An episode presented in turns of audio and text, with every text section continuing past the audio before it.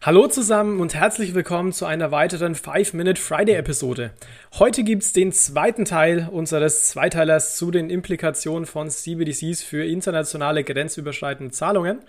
Und nachdem es in der letzten Woche vor allem um Wholesale CBDCs ging, geht es nun heute um Retail CBDCs. Das heißt, um die CBDCs, bei denen jeder Bürger ja im Endeffekt diese CBDC nutzen kann und diese eben nicht nur Finanzinstituten zur Verfügung steht. Das heißt eigentlich die CBDCs, von denen es meistens auch in der Medienberichterstattung geht.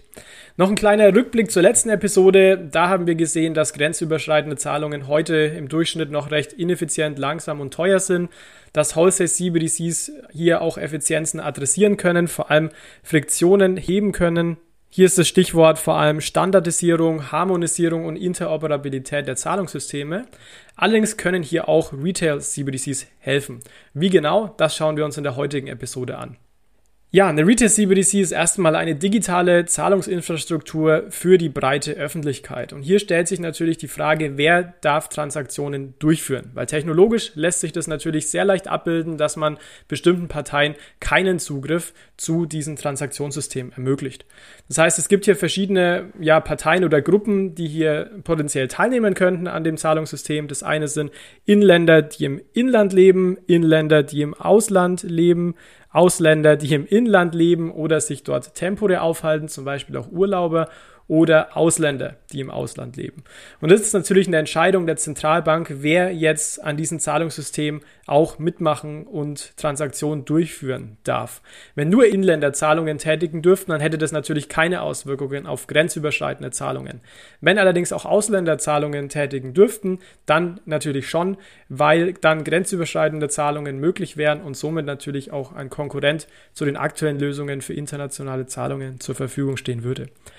Was heißt das jetzt konkret? Ja, wenn diese Zahlungen zwischen In- und Ausländern schnell und billig möglich werden, dann hat man natürlich direkt eine höhere Effizienz, weil wir haben es letzte Woche gehört, 7% Transaktionsgebühr im Durchschnitt für internationale Zahlungen.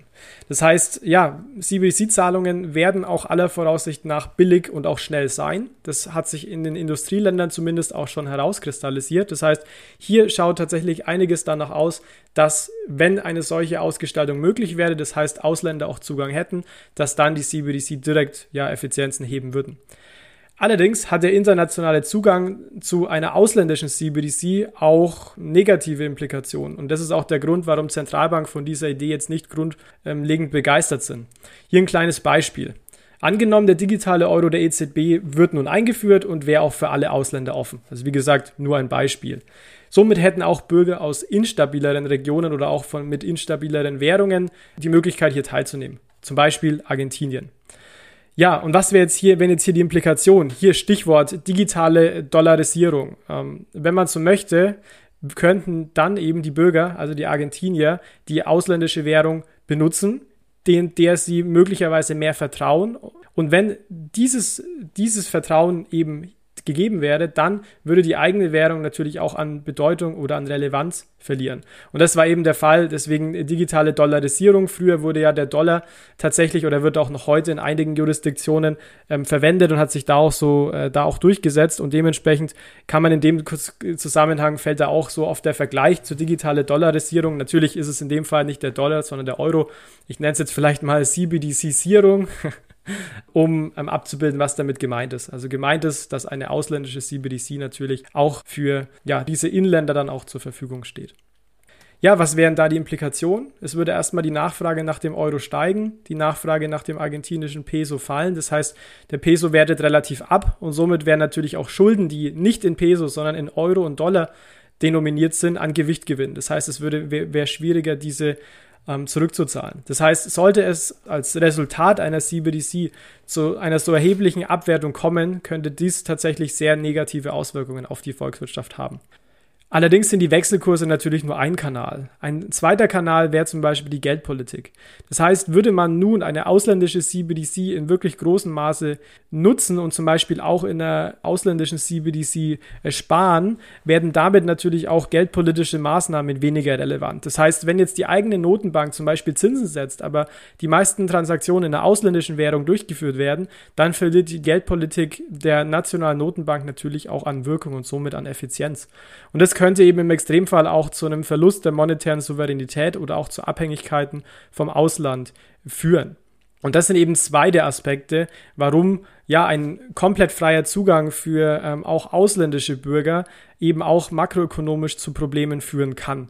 Und ja, das sind noch gar nicht Aspekte mit berücksichtigt, wie das Thema erleichterte Steuerhinterziehung oder Verlust von Kontrollmöglichkeiten ausländischer Behörden, was auch sehr häufig als ähm, Problem genannt wird. Ja, nun stellt sich zu guter Letzt die Frage, wie denken denn die Zentralbanken darüber? Und da beziehe ich mich wieder auf ein Paper der BITS, was ich gerne in den Show Notes verlinke, wo 50 Zentralbanken gefragt wurden, zum Beispiel, sollen im Ausland lebende Inländer Zugang bekommen? Hier war, dieses, war die Antwort tendenziell ja, aber es waren auch noch viele Zentralbanken unentschlossen. Bei der Frage, sollen im Ausland lebende Ausländer Zugang bekommen, war die Tendenz eher nein. Das heißt, hier scheinen die Risiken unter anderem, die ich beschrieben habe zum Thema Wechselkurs und Geldpolitik, zu groß, um wirklich auch ähm, Ausländern hier in großem Maße Zugang zu geben. Aber auch hier, wir sind noch am Anfang. Die meisten Zentralbanken sind aktuell wirklich auch noch unentschlossen. Das heißt, man kann hier kein wirklich finales, abschließendes Bild dazu geben. Aber man sieht insgesamt, es wäre möglich, durch Retail CBDCs erhebliche Effizienzgewinne zu realisieren, aber es ergeben sich eben auch potenzielle Risiken aus makroökonomischer Sicht hinsichtlich Geldpolitik, hinsichtlich Wechselkurse, hinsichtlich Kapitalflüssen. Allerdings muss man sagen, dass damit natürlich auch Chancen einhergehen können. Also für Volkswirtschaften zum Beispiel, ähm, die wirklich sehr stark aufstrebend sind und Ausländer hätten die Möglichkeit, hier dieses CBDC auch zu halten, könnte das natürlich auch nicht zu Währungsabflüssen, sondern von Währungszuflüssen Zuflüssen führen. Das heißt, dass diese Währung immer mehr an Bedeutung gewinnt.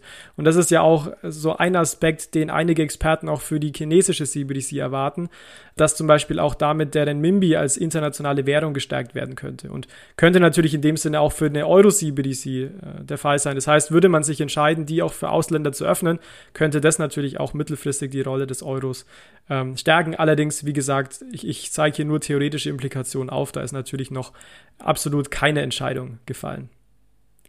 Gut, das war's für heute. Danke fürs Reinhören und ich wünsche euch an dieser Stelle wieder ein schönes Wochenende und bis zum nächsten Mal. Macht's gut. Ciao, ciao.